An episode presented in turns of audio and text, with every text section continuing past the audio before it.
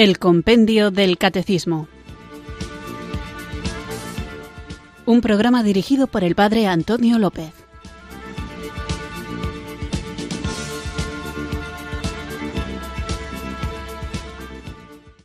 Muy buenas tardes, queridos oyentes de Radio María. Recibido un cariñoso saludo desde Irurzun, en Navarra, quienes sintonizáis una tarde más esta radio que cambia vidas, esta emisora de la Virgen, Radio María, para escuchar el programa El Compendio del Catecismo, nuestro espacio diario de formación católica en el que tratamos de conocer la fe que queremos vivir, compartir y defender.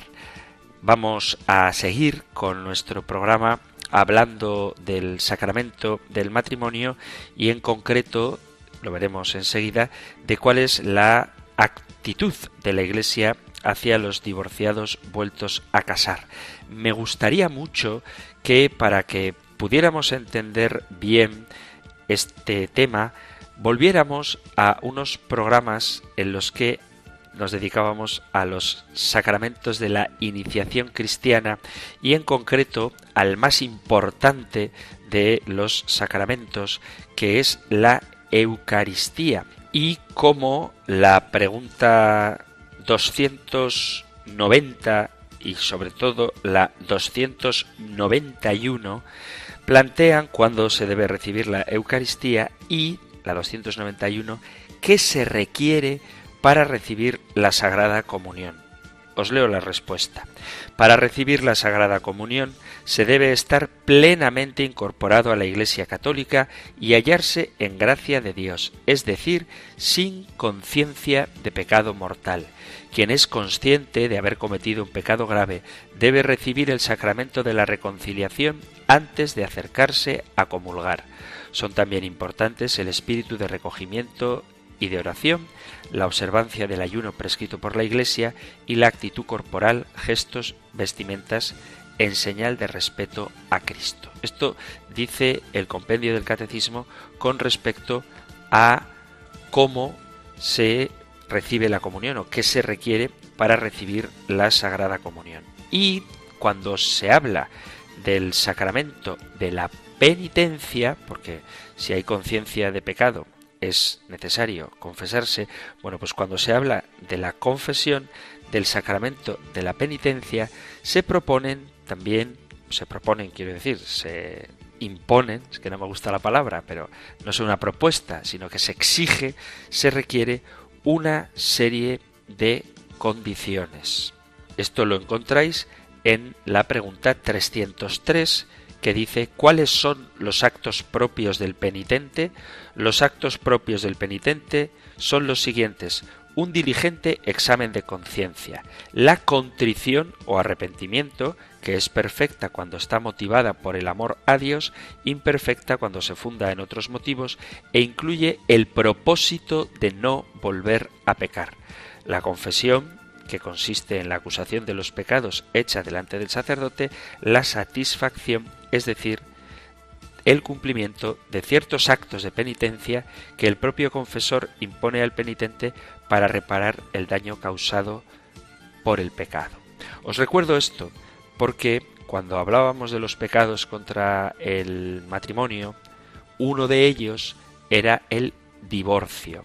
Y por lo tanto, si el divorcio es un pecado que atenta gravemente contra el matrimonio, no se puede recibir la comunión si se está en un pecado grave.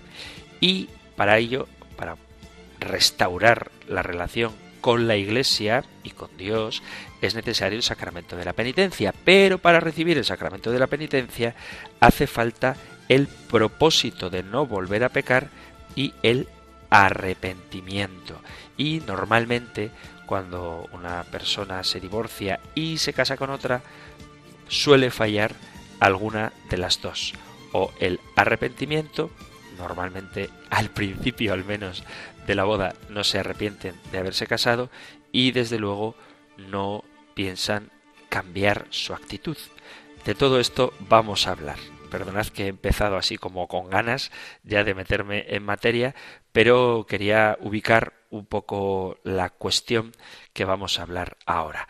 Vamos a comenzar invocando al Espíritu Santo y hoy lo vamos a hacer como hacíamos hace tiempo con una oración, porque es que me he encontrado con oyentes que muy amablemente me transmiten su opinión y yo la tomo siempre en consideración, algunos agradeciendo que ponga una canción al inicio del programa para invocar al Espíritu Santo, otros añorando las oraciones recitadas que poníamos para invocar al Espíritu Santo, entonces como no se puede dar gusto a todos en el mismo programa, pero afortunadamente tenemos muchos, unos pondré una canción, otros haremos una oración, pero en cualquier caso todo es para que venga a nosotros el don de Dios. Así que invocamos juntos al Espíritu Santo.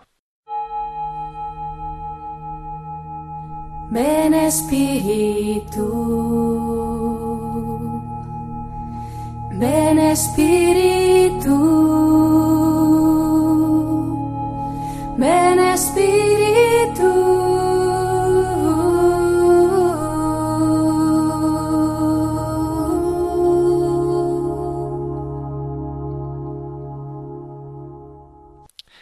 Ven, Espíritu Santo, para que aprenda a vivir con libertad interior. Ayúdame a desprenderme de mis planes cuando la vida me los modifique. Toca mi corazón para que confíe en tu protección amorosa. Serás mi poderoso Salvador en medio de toda dificultad. Derrama en mí tu vida, intensa y armoniosa, para que no me resista al cansancio, al desgaste, a los cambios, y para que no busque falsas seguridades. Enséñame a aceptar con serenidad y fortaleza los límites variados de cada día y las cosas imprevistas. Libérame de toda resistencia interior contra la realidad.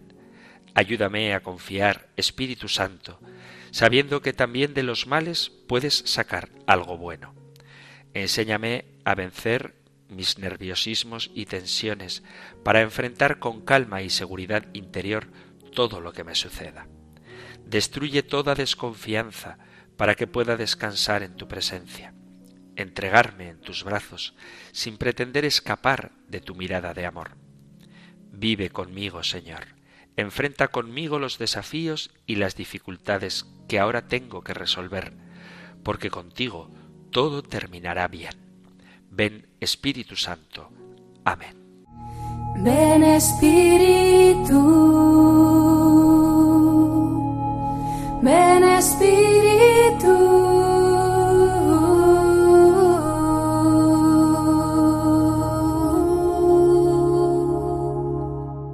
Ahora sí, vamos a meternos con la siguiente pregunta que ya os he anunciado, incluso he hablado ya un poquito de ella, sobre cuál es el tema que vamos a tratar hoy y lo tenéis en el Catecismo Mayor en los puntos 1650 y 1651.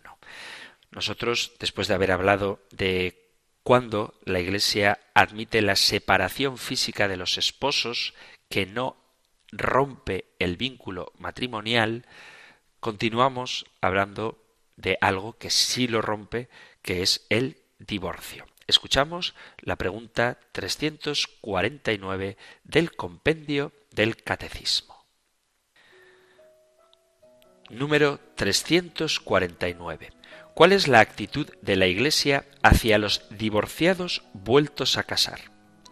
Fiel al Señor, la Iglesia no puede reconocer como matrimonio la unión de divorciados vueltos a casar civilmente.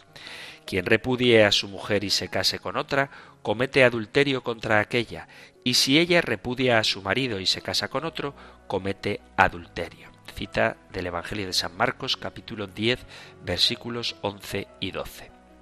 Hacia ellos, la Iglesia muestra una atenta solicitud, invitándoles a una vida de fe, a la oración, a las obras de caridad y a la educación cristiana de los hijos, pero no pueden recibir la absolución sacramental, acercarse a la comunión eucarística ni ejercer ciertas responsabilidades eclesiales mientras dura tal situación que contrasta objetivamente con la ley de Dios. Nótese que la pregunta 349 habla de los divorciados vueltos a casar. Insisto en los divorciados vueltos a casar porque veíamos en el programa anterior que la Iglesia admite la separación física de los esposos y hay ocasiones donde el divorcio civil representa la única manera posible de asegurar ciertos derechos legítimos, el cuidado de los hijos o la defensa del matrimonio, y por lo tanto puede ser tolerado sin que esto constituya una falta moral. El problema está en cuando un divorciado quiere volver a contraer matrimonio, obviamente civil, por la Iglesia no podría. Y lo que vamos a tratar de ver es cuál es la situación de los divorciados vueltos a casar, porque para la Iglesia no hay una diferencia moral entre la separación, que ya hemos visto que es admitida, y el divorcio siempre y cuando no se produzca un nuevo matrimonio. Por lo tanto, de lo que hablamos, quiero insistir mucho en ello, es de los divorciados vueltos a casar. Y entendemos por divorciados vueltos a casar a cuantos después de haber contraído un matrimonio canónico válido, es decir, un matrimonio según las leyes de la Iglesia, y después de haber fallado en ese matrimonio, no pudiendo celebrar un segundo matrimonio canónico por el vínculo todavía existente, han realizado una nueva boda según la ley civil, el rito civil, una boda civil. Se trata, por lo tanto, de personas que están ligadas por un vínculo religioso, la boda cristiana, el matrimonio canónico, y por un vínculo civil. En un sentido más amplio, entendemos a todos aquellos que tienen una convivencia irregular y que, por lo tanto, al menos cuanto respecta al acceso de los sacramentos, se encuentran en una condición de imposibilidad para participar en los sacramentos de la Eucaristía y de la penitencia. Hay que precisar que una cosa es decir que un fiel no tiene las condiciones requeridas para recibir los sacramentos y otra distinta es que los ministros deban rechazar los sacramentos a aquellos que, aun sin poder acceder a los mismos por no tener las condiciones necesarias, sin embargo, acceden. Los ministros deben alejarlos de los sacramentos para evitar el escándalo de los fieles que se supone que conocen las condiciones de aquel fiel que se acerca, por ejemplo, a comulgar sin las debidas disposiciones. La enseñanza de la Iglesia es constante en lo que se refiere a la vida de la gracia que se rompe cuando alguien está en un pecado grave que no ha sido perdonado por el sacramento de la penitencia y además del sacramento de la penitencia es necesario el arrepentimiento y el propósito de no pecar más para que ese pecado sea absuelto. El problema se presenta particularmente grave en nuestra época actual debido a la condición de los divorciados vueltos a casar. En torno a este problema no han faltado repetidas iniciativas para que la Iglesia cambie su disciplina. Sin embargo, la enseñanza de la Iglesia ha sido más insistente y reiterativa especialmente en tiempos de Juan Pablo II y Benedicto XVI. Esta enseñanza no se limita a proponer de nuevo la tradición, sino que ofrece las razones por las que no se puede modificar esta disciplina y al mismo tiempo indica caminos para salir al encuentro pastoral de estas personas que viven en situación irregular.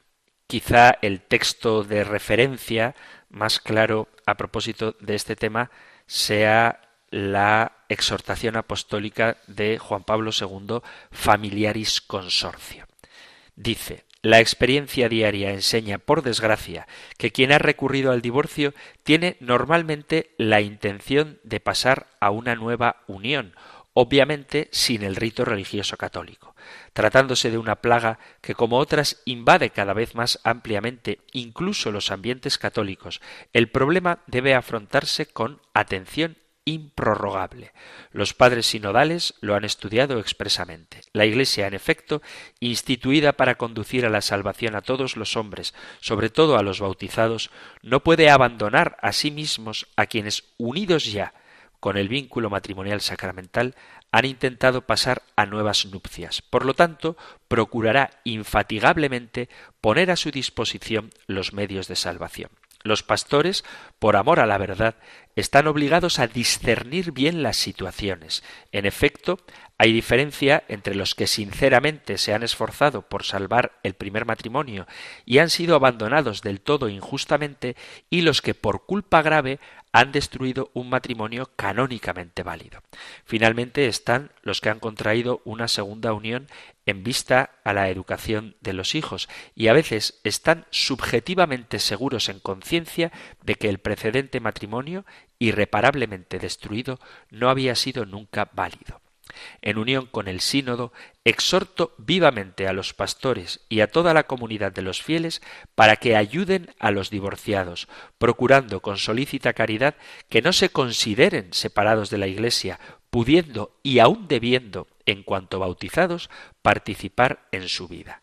Se les exhorte a escuchar la palabra de Dios, a frecuentar el sacrificio de la misa, a perseverar en la oración, a incrementar las obras de caridad y las iniciativas de la comunidad en favor de la justicia, a educar a los hijos en la fe cristiana, a cultivar el espíritu y las obras de penitencia para implorar de este modo día a día la gracia de Dios.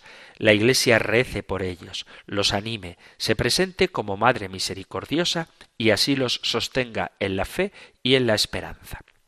La Iglesia, no obstante, fundándose en la Sagrada Escritura, reafirma su praxis de no admitir a la comunión eucarística a los divorciados que se casan otra vez. Son ellos los que no pueden ser admitidos, dado que su estado y situación de vida contradice objetivamente la unión de amor entre Cristo y la Iglesia, significada y actualizada en la Eucaristía. Hay además otra razón para negar la comunión a los divorciados vueltos a casar otra razón pastoral, y es que si se admitiera a estas personas a la comunión eucarística, los fieles serían inducidos a error y confusión acerca de la doctrina de la Iglesia sobre la indisolubilidad del matrimonio. La reconciliación en el sacramento de la penitencia, que les abriría el camino para poder comulgar, puede darse únicamente a los que, arrepentidos de haber violado el signo de la alianza y de la fidelidad a Cristo, están sinceramente dispuestos a una forma de vida que no contradiga la indisolubilidad del matrimonio. Esto lleva consigo, concretamente, que cuando el hombre y la mujer, por motivos serios, como por ejemplo la educación de los hijos, no pueden cumplir la obligación de la separación, asumen el compromiso de vivir en plena continencia, es decir, abstenerse de los actos propios de los esposos. Del mismo modo, el respeto debido al sacramento del matrimonio, a los mismos esposos y sus familiares, así como a la comunidad de los fieles, prohíbe a todo pastor, por cualquier motivo o pretexto incluso pastoral, efectuar ceremonias de cualquier tipo para los divorciados que vuelven a casarse. En efecto, tales ceremonias podrían dar la impresión de que se celebran como nuevas nupcias sacramentalmente válidas y como consecuencia inducirían a error sobre la indisolubilidad del matrimonio válidamente contraído. Actuando de este modo, la Iglesia profesa la propia fidelidad a Cristo y su verdad. Al mismo tiempo, se comporta con espíritu materno hacia esos hijos suyos, especialmente hacia aquellos que inculpablemente han sido abandonados por su cónyuge legítimo. La Iglesia está firmemente convencida de que también quienes se han alejado del mandato del Señor y viven en tal situación pueden obtener de Dios la gracia de la conversión y de la salvación si perseveran en la oración, en la penitencia y en la caridad. Alguno puede preguntarse, bueno, ¿y si la Iglesia dice que los divorciados vueltos a casar siguen siendo miembros de la Iglesia y se les anima a que vayan a misa, aunque no puedan comulgar, a que hagan oración, obras de caridad y que participen en la promoción de la justicia, es decir, que sean miembros activos de la Iglesia, ¿por qué no se les deja comulgar? Tendríamos que ver para comprender a fondo las cosas y no dejarnos llevar por un emotivismo irracional que desdibuje la verdad de los sacramentos, la relación entre la Eucaristía y el sacramento de la reconciliación. Debido a la relación entre estos sacramentos, una auténtica catequesis sobre el sentido de la Eucaristía no puede separarse de la propuesta de un camino de conversión. Efectivamente, como se constata en la actualidad, los fieles se encuentran inmersos en una cultura que tiende a borrar el sentido del pecado, favoreciendo una actitud superficial que lleva a olvidar la necesidad de estar en gracia de Dios para acercarse dignamente a la comunión sacramental. En realidad, perder la conciencia de pecado comporta siempre un grado de superficialidad en la forma de comprender el amor de Dios. Ayuda mucho recordar aquellos elementos que dentro de la Santa Misa expresan la conciencia del propio pecado y al mismo tiempo de la misericordia de Dios. De hecho, comenzamos cada misa pidiendo perdón por nuestros pecados y confiando en su misericordia. Y antes de comulgar recordamos que no soy digno de que entres en mi casa, soy un pecador, pero una palabra tuya bastará para sanarme. Tú eres misericordioso. La liturgia prevé algunas oraciones muy bellas para el sacerdote, transmitidas por la tradición, y que recuerdan al propio sacerdote la necesidad de ser él mismo perdonado. Esas oraciones secretas de las que ya hablé en el compendio del catecismo cuando tratábamos los temas de liturgia. Por ejemplo, cuando antes de invitar a los fieles a comulgar, el propio sacerdote dice para sí mismo, en secreto, líbrame por la recepción de tu cuerpo y de tu sangre de todas mis culpas y de todo mal, concédeme cumplir siempre tus mandamientos y jamás permitas que me separe de ti.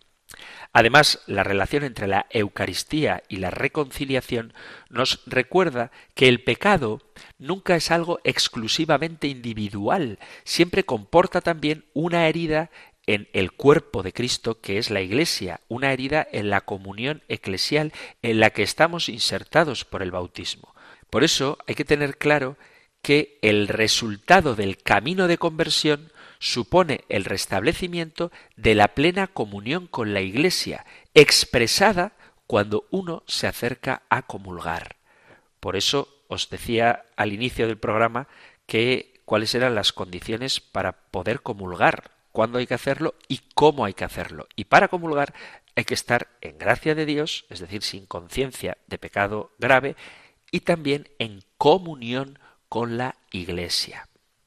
Esta comunión con la Iglesia implica conocer la indisolubilidad del matrimonio, puesto que la Eucaristía expresa el amor irreversible de Dios en Cristo por su Iglesia, se entiende por qué ella requiere en relación con el sacramento del matrimonio esta indisolubilidad a la que aspira todo verdadero amor.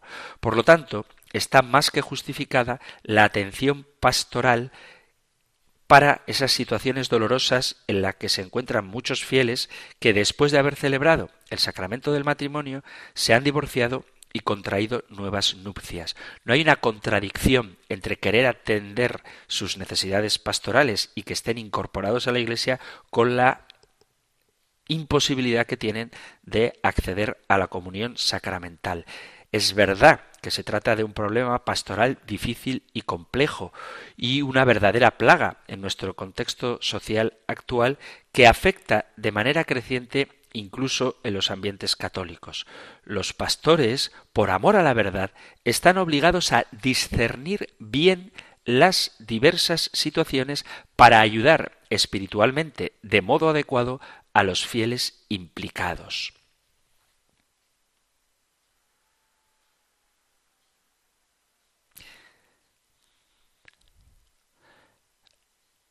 La Iglesia confirma esa praxis de siempre de que los divorciados vueltos a casar de nuevo no puedan acceder a la comunión eucarística porque su estado y su condición de vida contradicen objetivamente esa unión de amor entre Cristo y la Iglesia que significa y se actualiza en la Eucaristía. Sin embargo, los divorciados vueltos a casar, a pesar de su situación, siguen perteneciendo a la Iglesia que los cuida y los continúa mimando con especial atención con el deseo de que dentro de lo posible cultiven un estilo de vida cristiano mediante la participación en la Santa Misa, aunque sin comulgar, la escucha, la lectura de la palabra de Dios, la adoración eucarística, la oración, la participación en la vida comunitaria, el diálogo con un sacerdote de confianza o un director espiritual, la entrega a las obras de caridad, de penitencia y, por supuesto, la tarea de educar a los hijos.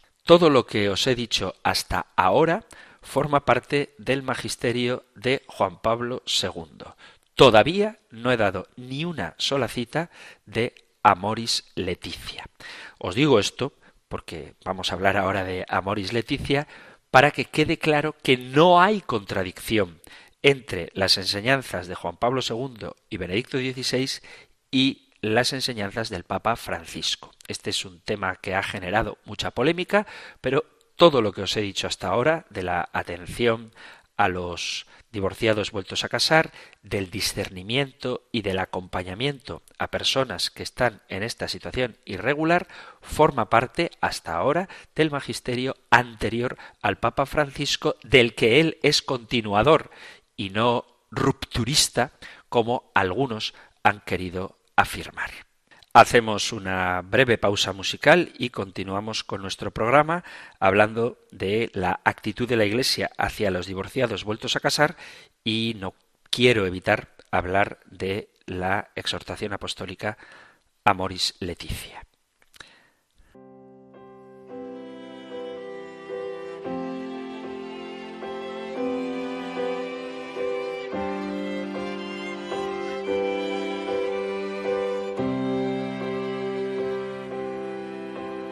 Hoy mirándote yo sé que existe un Dios, porque es una bendición que te quedaras a mi lado. Tanto tiempo a la distancia y nuestro amor fue luchando contra todo para nunca separarnos. Contigo puedo respirar aunque me falte el aire porque tú lo haces posible. Eres mi alma gemela y si no te has dado cuenta, Hoy vengo aquí a decirte que quiero pasar mi vida junto a ti, que tienes solo que al cielo le pedí, que es tan fácil prometer amor eterno cuando sientes todo lo que estoy sintiendo. Yo quiero pasar mi vida junto a ti, que tú cambiaste todo lo que había en mí y te convertiste en luz, mi paz, mi calma, en la pieza que mi alma le falta. Hoy tengo un buen presentimiento y sé que tú también lo sientes, de que este amor sin duda alguna es para siempre. Eres la respuesta a mi fiel oración.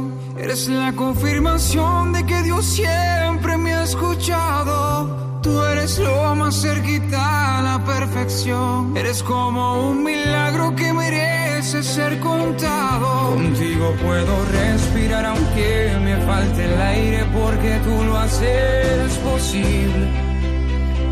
Eres mi alma gemela y si no te has dado cuenta, hoy vengo aquí a decirte quiero pasar mi vida junto a ti, que tienes solo que al cielo le pedí, que es tan fácil prometer amor eterno cuando sientes todo lo que estoy sintiendo. Yo quiero pasar mi vida junto a ti, que tú cambiaste todo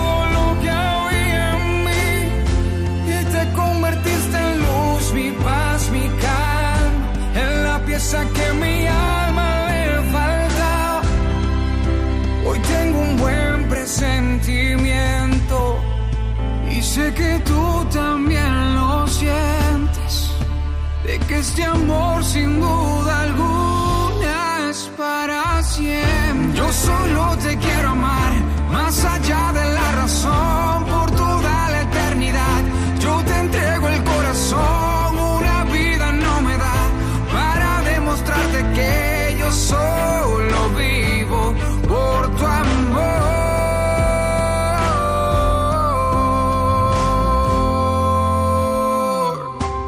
quiero pasar mi vida junto a ti, que tienes todo lo que al cielo le pedí, que tan fácil prometer amor eterno cuando sientes todo lo que estoy sintiendo. Yo quiero pasar mi vida junto a ti,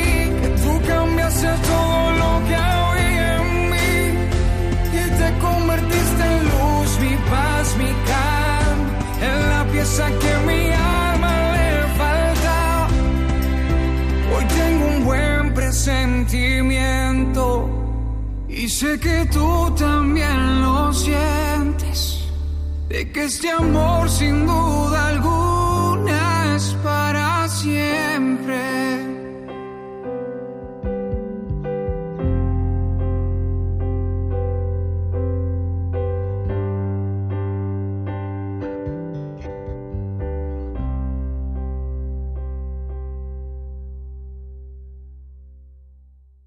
Estás en Radio María escuchando el programa El Compendio del Catecismo, nuestro espacio diario de formación católica en el que de lunes a viernes de 4 a 5 de la tarde tratamos de conocer la fe que queremos vivir, compartir y defender. Hoy estamos tratando la pregunta 349. ¿Cuál es la actitud de la Iglesia hacia los divorciados vueltos a casar?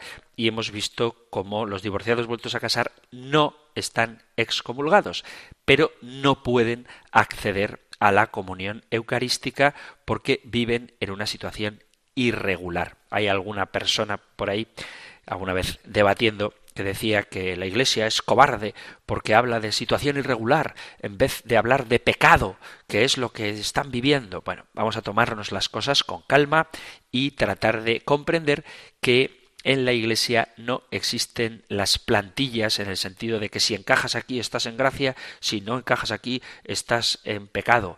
Vamos a intentar comprender cuál es la enseñanza de la Iglesia a este respecto y para ello vamos a hablar de la exhortación apostólica Amoris Leticia que ha generado tanta polémica y a veces interpretaciones demasiado orientadas o sesgadas hacia una visión rupturista con el magisterio anterior, cuando en realidad el Papa Francisco hace un acercamiento a la realidad de los matrimonios en segunda unión, los matrimonios civiles siempre ocurridos después de un matrimonio canónico, desde una perspectiva pastoral, pero sin romper en absoluto la enseñanza tradicional de la Iglesia y sin desde luego negar la indisolubilidad.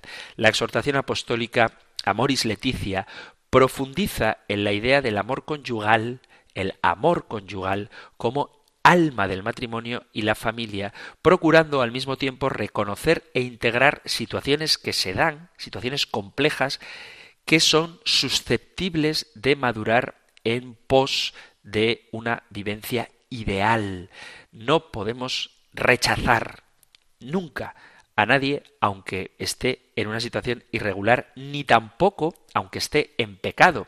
No podemos desentendernos de la multitud de personas que viven al margen de lo que la Iglesia nos enseña, ni referido al matrimonio, ni referido a otras cuestiones de las que ya tendremos ocasión de hablar, porque hablamos mucho de los divorciados vueltos a casar, porque estamos en los temas de las preguntas dedicadas al sacramento del matrimonio, pero habría mucho que decir de los que ni siquiera se han casado y viven en libre unión. Y ni a los divorciados vueltos a casar, ni a los que viven en unión libre, ni tampoco a los ateos o a los herejes, debemos dejarlos de lado y pensar que como nosotros estamos en plena comunión con la Iglesia y ya estamos salvados, lo que les ocurra a los demás no nos importa. Eso no es una actitud cristiana.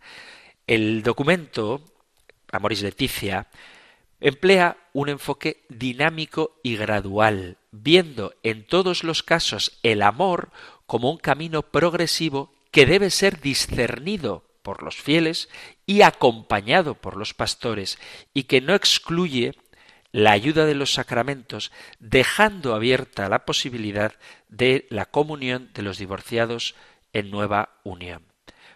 Pero esto hay que entenderlo bien, que no nos pongamos nerviosos diciendo, ah, la Iglesia está permitiendo algo que está prohibido. No, se trata de un camino de discernimiento y de progresivo mejoramiento de la vida espiritual para el cual es necesaria la vivencia de los sacramentos. Y vuelvo a insistir en la palabra vivencia, no únicamente celebración del sacramento, no únicamente recepción del sacramento. El Papa Francisco escribe esta exhortación apostólica recogiendo las conclusiones del sínodo ordinario sobre la familia. El Papa afronta un desafío que compromete a toda la Iglesia. ¿Cuál es este desafío? Anunciar la verdad del mensaje evangélico sobre la familia, acogiendo al mismo tiempo con misericordia aquellas situaciones que no coinciden con el ideal evangélico de la familia. Para alcanzar este objetivo, el documento evita partir de un ideal teológico abstracto, prefiriendo un enfoque analítico y diversificado, que procura mantenerse en el nivel de la realidad concreta, haciéndose sensible a su complejidad y ambigüedad. Por otro lado, el Papa es consciente del peligro de confundir el ideal evangélico con la pervivencia indiscriminada de formas y modelos del pasado. Más aún, el Papa invita a la Iglesia a la autocrítica por haber presentado con frecuencia el matrimonio de tal manera que su fin unitivo, la llamada a crecer en el amor y el ideal de ayuda mutua, quedara opacado por un acento casi excluyente del deber de procreación. Haciendo esto a través de una pastoral de carácter defensivo que concentrándose en el ataque al mundo decadente, tuvo escasa capacidad proactiva para mostrar caminos de felicidad. La crítica sorprende no porque sea infrecuente, sino porque hasta ahora ningún documento oficial se había aventurado en juicios tan negativos sobre la enseñanza anterior, pero que constituyen un signo claro del propósito de profundizar en la relación entre el matrimonio y el amor, procurando no caer en un perfeccionismo excluyente, sino buscando inspirar una pastoral positiva, acogedora, que posibilita una profundización gradual de las exigencias del Evangelio. Para ello, es preciso presentar al matrimonio más como un camino dinámico de desarrollo y realización que como un peso que hay que soportar toda la vida, camino en el cual es posible experimentar la verdadera alegría del amor. El documento toma como punto de partida para su reflexión sobre el matrimonio la definición que da el Concilio Vaticano II en Gaudium et Spes. El matrimonio es, en primer lugar, una íntima comunidad conyugal de vida y amor, rescatando además la riqueza bíblica del término, recuerda con insistencia que el matrimonio es una alianza entre los esposos, inaugurada en la creación y que recibe la plena revelación de su significado en la alianza de amor entre Cristo y su Iglesia.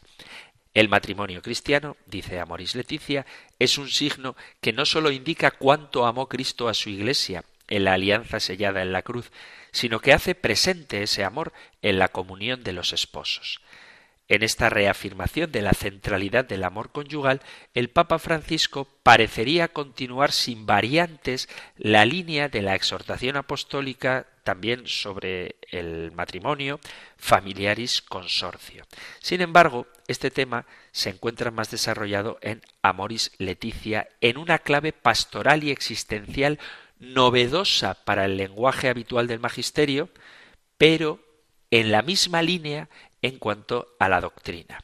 Al mismo tiempo, también innovando respecto a familiaris consorcio, llama la atención la insistencia en que la analogía entre la pareja marido-mujer y Cristo-Iglesia es una analogía imperfecta, por lo que invita a invocar al Señor para que derrame su propio amor en los límites de las relaciones conyugales. El documento muestra una clara conciencia del carácter irrenunciable, pero a la vez problemático de esta comparación del amor de Cristo y su Iglesia con el amor del esposo y la esposa, porque recuerda que el matrimonio es la imagen del amor de Dios y más precisamente de la comunión entre el Padre, el Hijo y el Espíritu Santo, pero que no conviene confundir planos diferentes. No hay que arrojar sobre las personas limitadas el tremendo peso de tener que reproducir de manera perfecta la unión que existe entre Cristo y su Iglesia, porque el matrimonio como signo implica un proceso dinámico que avanza gradualmente con la progresiva integración de los dones de Dios. Esta idea es repetida insistentemente. Ninguna familia, ninguna familia es una realidad celestial y confeccionada de una vez para siempre, sino que requiere una progresiva maduración en su capacidad de amar. No hay que exigir a las relaciones interpersonales una perfección que es propia del reino de los cielos. Desde esta visión general del matrimonio pueden entenderse mejor algunos matices de la presentación de la indisolubilidad matrimonial. Familiares Consorcio exponía este tema con un inconfundible énfasis. Afirma con contundencia el inestimable valor de la indisolubilidad y la fidelidad matrimonial enraizada en la donación personal y total de los cónyuges y exigida por el bien de los hijos. Se considera un deber fundamental de la Iglesia reafirmar con fuerza la doctrina de la indisolubilidad del matrimonio y testimoniarla es uno de los deberes más preciosos y urgentes de las parejas cristianas de nuestro tiempo. Cuando se hace referencia al matrimonio como signo del amor de Cristo por su Iglesia, se lo hace de un modo que parece no dejar márgenes para la imperfección. En virtud de la sacramentalidad de su matrimonio, los esposos quedan vinculados uno a otro de manera más profundamente indisoluble. Su recíproca pertenencia es representación real, mediante el signo sacramental, de la misma relación de Cristo con la Iglesia. Esto es de Familiaris Consorcio. En Amoris Leticia, obviamente también se habla de esto y se repite la misma idea, reafirmando en algunos de ellos aspectos tradicionales de esta doctrina, especialmente su correspondencia con el designio originario de Dios, su renovación y redención en Cristo.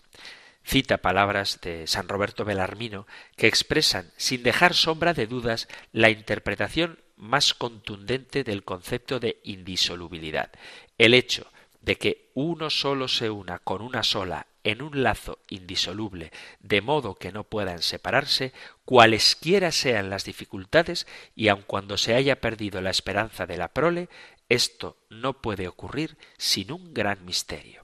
Pero al mismo tiempo introduce a Moris Leticia una cierta novedad de enfoque al señalar que el Señor restableció la alianza nupcial a través de la misericordia, sobre todo con los pecadores. Resulta llamativo que todavía hoy, después de dos mil años de Evangelio, la misericordia de Dios con los pecadores siga resultando escandalosa para algunos cristianos. Y aclara, Amoris Leticia. El amor matrimonial no se cuida ante todo hablando de la indisolubilidad como una obligación o repitiendo una doctrina, no es por la vía de insistir unilateralmente en la obediencia de las leyes, sino por la vía de la misericordia como se puede lograr consolidar la estabilidad del matrimonio. Por eso, dice respecto de los divorciados en nueva unión, para la comunidad cristiana, hacerse cargo de ellos no implica un debilitamiento de su fe y de su testimonio acerca de la indisolubilidad matrimonial. Es más, en ese cuidado expresa precisamente su caridad.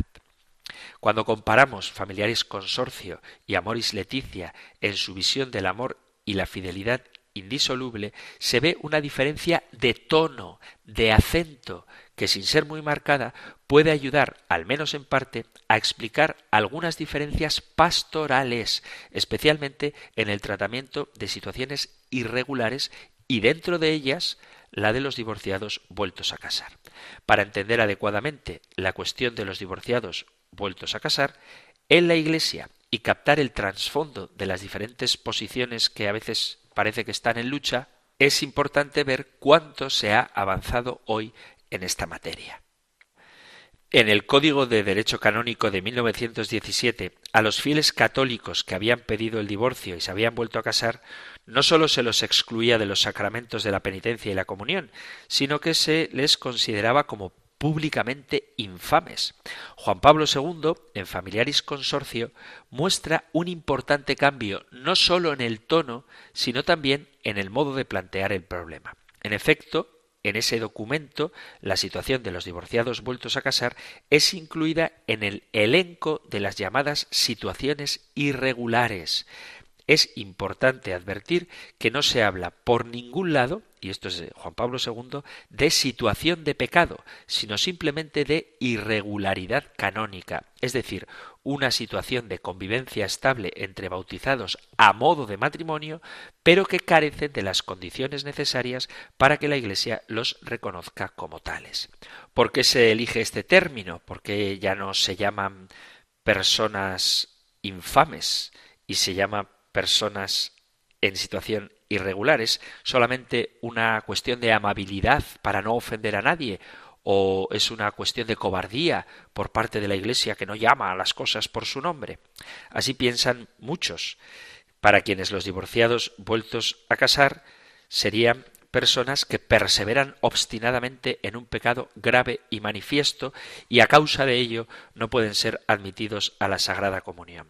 Pero esto no es así porque si fuera de este modo sería difícil explicar por qué San Juan Pablo, tan poco amigo de los eufemismos, justo en este caso no llama a las cosas por su nombre. Y más allá de cuál haya sido la intención del Papa Juan Pablo II, lo cierto es que un concepto canónico, irregularidad, no es un concepto teológico, pecado, y la diferencia autoriza a poner en duda cualquier identificación apresurada. Es decir, la irregularidad es un término que hace referencia a la situación canónica de las personas, mientras que pecado hace referencia a su situación moral. Por otro lado, el mismo texto impide semejante identificación. No es lo mismo estar en situación irregular que estar en pecado. Esto sería improcedente en el caso de los divorciados que no contraen nuevo matrimonio. Podría no ser aplicable al caso de los divorciados vueltos a casar convencidos de la nulidad de su primera unión. Y esto lo dice Familiaris Consorcio. Y dejaría de ser aplicable en el caso de personas que ya no podrían abandonar su nueva situación sin pecar contra su nueva familia. Y si se permite el acceso a la comunión de los divorciados vueltos a casar que viven como hermanos, que es lo que deben hacer, tal y como dice Familiares Consorcio, no significa eso que su situación, pese a ser irregular, no es necesariamente pecado. Finalmente, sería incomprensible la exhortación dirigida a las personas que se encuentran en esta situación. En unión con el sínodo, exhorto vivamente a los pastores y a toda la comunidad de los fieles para que ayuden a los divorciados, procurando con solícita caridad que no se consideren separados de la Iglesia, pudiendo y aun debiendo, en cuanto bautizados, participar de su vida. Se les exhorte a escuchar la palabra de Dios, a frecuentar el sacrificio de la misa, a perseverar en la oración, a incrementar las obras de caridad y las iniciativas de la comunidad en favor de la justicia, a educar a los hijos en la fe cristiana, a cultivar el espíritu y las obras de caridad y penitencia para implorar de este modo día a día la gracia de Dios. La Iglesia rece por ellos, los anime, se presente como Madre Misericordiosa y así los sostenga en la fe y en la esperanza. Es una cita de Familiaris Consorcio. Si estos fieles siguen estando en comunión con la Iglesia, participan de su vida en múltiples formas y pueden crecer día a día en la gracia de Dios, en la caridad, la fe y la esperanza, ¿qué significaría en su caso la situación de pecado objetivo? ¿En qué se diferenciaría de una situación que no es de pecado? Fuera de la exclusión de los sacramentos. La adopción de esa terminología tiene una función muy clara. Al hablar de situaciones irregulares, se enmarcan los casos aludidos en una categoría externa de carácter jurídico, canónico, lo cual permite dejar a salvo la calificación teológica de la situación de las personas involucradas delante de Dios. ¿Qué sentido tendría la llamada dirigida a los pastores a recordar su obligación de discernir bien las situaciones?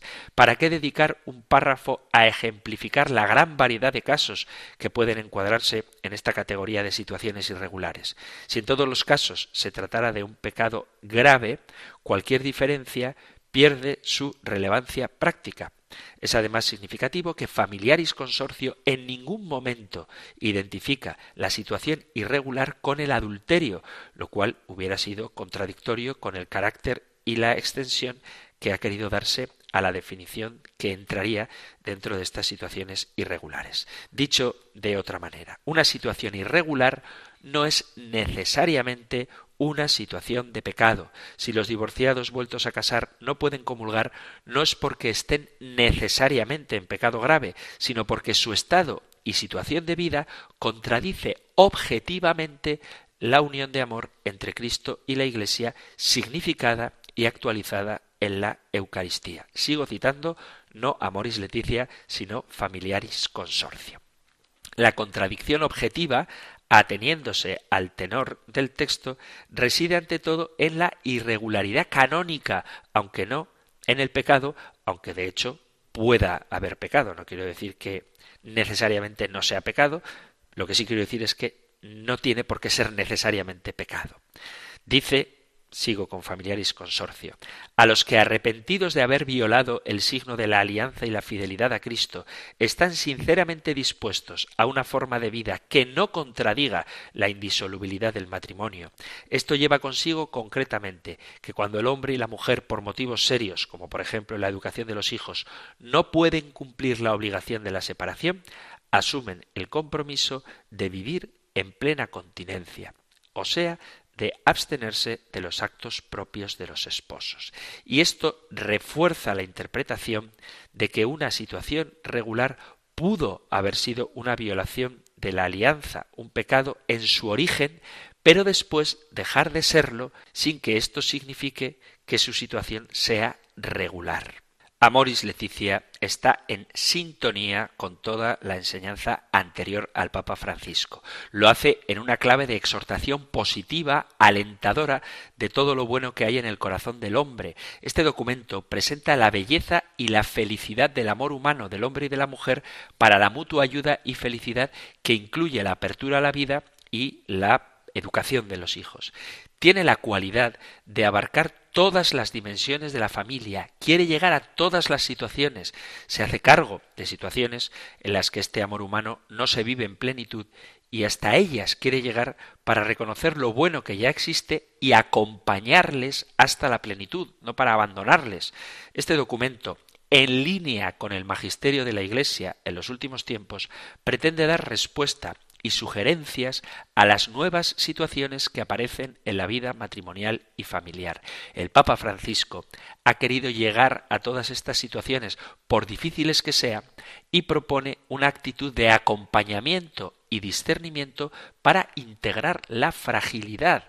Como suele decir el Papa Francisco, la Iglesia no es un museo de santos, sino un hospital de pecadores, y de ahí que haya querido referirse a estas situaciones irregulares no dejando literalmente de la mano de Dios a quienes están en ella, sino tratando de acompañarles, discerniendo cada situación para ver cuál es el mejor camino que cada pareja individualmente necesita en su crecimiento espiritual. No hay fórmulas y es necesario, aunque esto implique tiempo y trabajo, que se haga un discernimiento y un acompañamiento. No es caritativo decirle a alguien tú estás en una situación de pecado o estás en una situación irregular y abandonarle, sino que hay que acompañarle y en el camino de ese acompañamiento ha de hacerse un adecuado discernimiento. Pero quienes hacen una interpretación rupturista de Amoris Leticia están pecando de soberbia porque pretenden corregir el magisterio ordinario, ordinario pero magisterio del Papa Francisco. Que no hay que olvidarlo, habla desde una dimensión pastoral, no dogmática. Sé que en muchos foros católicos se ha criticado muy duramente, despiadadamente, la exhortación apostólica Amoris Leticia y la figura del Papa, y esto sí que no se puede hacer por parte de un católico porque es estar fuera de la Iglesia. Cuando se hace despiadadamente, por supuesto que se puede opinar, pero nunca, desde luego, atacar la figura del Papa ni exagerar las afirmaciones de Amoris Leticia sacándolas de su contexto. Si queréis opinar sobre este tema, si no estáis de acuerdo con lo que he dicho, si hay alguna pregunta que os haya surgido a lo largo del programa, sabéis que podéis enviar vuestros mensajes al correo electrónico compendio arroba radiomaria.es, compendio arroba radiomaria.es o al número de teléfono para WhatsApp 668 594 383 668 594 383. Concluimos recibiendo la bendición del Señor. El Señor te bendiga y te guarde, el Señor ilumine su rostro sobre ti y te conceda su favor, el Señor te muestre su rostro y te conceda la paz. Muchísimas gracias por estar ahí, gracias por escuchar el compendio del catecismo y si queréis, volveremos a encontrarnos en un próximo programa. Un fuerte abrazo.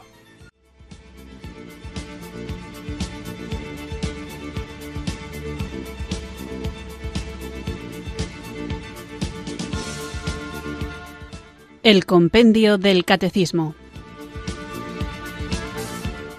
Un programa dirigido por el Padre Antonio López.